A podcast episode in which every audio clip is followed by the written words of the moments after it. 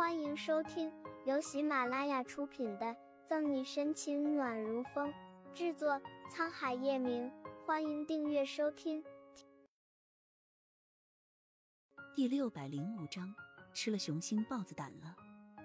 叶晨玉自动忽略张泽浩指节分明、白皙、好看的连女生都要嫉妒的手，长眸中带着几分深意。小溪的朋友，我怎么不认识？张泽浩不以为意，收回手，耸耸肩：“你又没有时时刻刻待在沈警官身边，不认识也是正常的。”四目相对，电闪雷鸣，一道无形的战争拉开序幕。视线在叶晨玉和张泽浩身上来回，沈西咬着下唇，实在不知道如何打断这两个人深情的对视。沈警官，既然你没什么事，那我就先走了，过两天再来看你。许久，张泽浩撇开目光，敦厚的冲沈西笑笑：“好的。”沈西迫不及待的点点头，不再多说。张泽浩转身离开。哼，冷哼一声，叶晨玉错过沈西进家里去。沈西哭笑不得，他什么时候又惹怒他了？喂，你怎么了？把门关上，走到客厅。沈西把张泽浩给的药随手放在桌上，坐在叶晨玉旁边。刚刚那个男人是谁？一看就不安好心。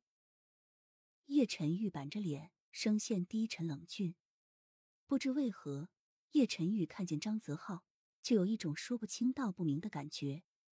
沈西撅撅嘴：“他就是我之前跟你说帮忙抓小偷的，见过两次面，萍水相逢罢了。”办个案子都能伤成这样，这么傻都不知道你是怎么做上队长的。暗叹一声，叶晨玉不再纠结张泽浩，拿过桌上的药，心虚了一下。沈西眼神闪烁：“呃，这次是意外，下次肯定不会了。”沈西不是多嘴的人，并且考虑到叶晨玉和月璇的母子关系，他还是决定不告诉他了。可是叶晨玉不是傻子。他怎么会相信沈西说的？真的只是办案的时候蹭到的？真是拿你没办法。叶晨玉捧着沈西的脸，轻轻给他擦药。有点疼，你忍着点。叶晨玉的动作很轻很柔，生怕重点力气就会弄疼沈西。看着沈西脸上的伤痕，叶晨玉心疼到了极点。他伸出手，轻轻的抚摸在沈西的脸颊上，许是有些疼痛。沈西微微别过了自己的脸，望着这张近在咫尺、人神共愤的容颜，沈西心情很复杂。宋母、杨菊、月璇这么多人都不支持他和叶晨玉在一起，他们能走到最后吗？想什么呢？查完药的叶晨玉见沈西盯着他，心不在焉的，宠溺的捏捏他鼻子。没什么。沈西有些不自在的看着叶晨玉。对了，这么晚了，你吃饭了没有？月璇今天说的那些话，着实让他觉得不舒服，可又不能告诉叶晨玉。叶晨玉哪里看不出沈西心事重重的样子，把药放下。没呢，下班后就来找你，本打算带你一起去吃的，谁知道你受伤了。既然这样，我这里今天也没买什么菜，那你回去吧，奶奶肯定做了晚饭。沈西无奈的朝厨房努努嘴，这两天忙着策划反恐特战队的事，顾春寒又不在。每次下班后，沈西接上林俊，便在外面随便吃点。叶晨玉细心的把沈西脸色多余的药擦去。没关系，我还不饿。你现在这样，我怎么放心？没事的了，我自己能照顾好自己的。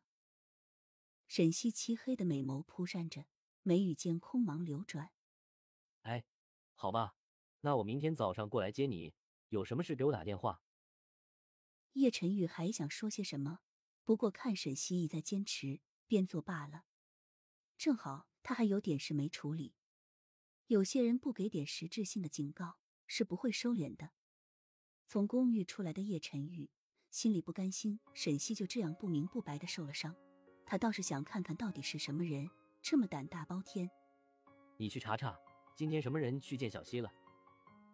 叶晨玉拨通乔宇的电话，声线低沉森然。敢动他女人，只怕是吃了雄心豹子胆了。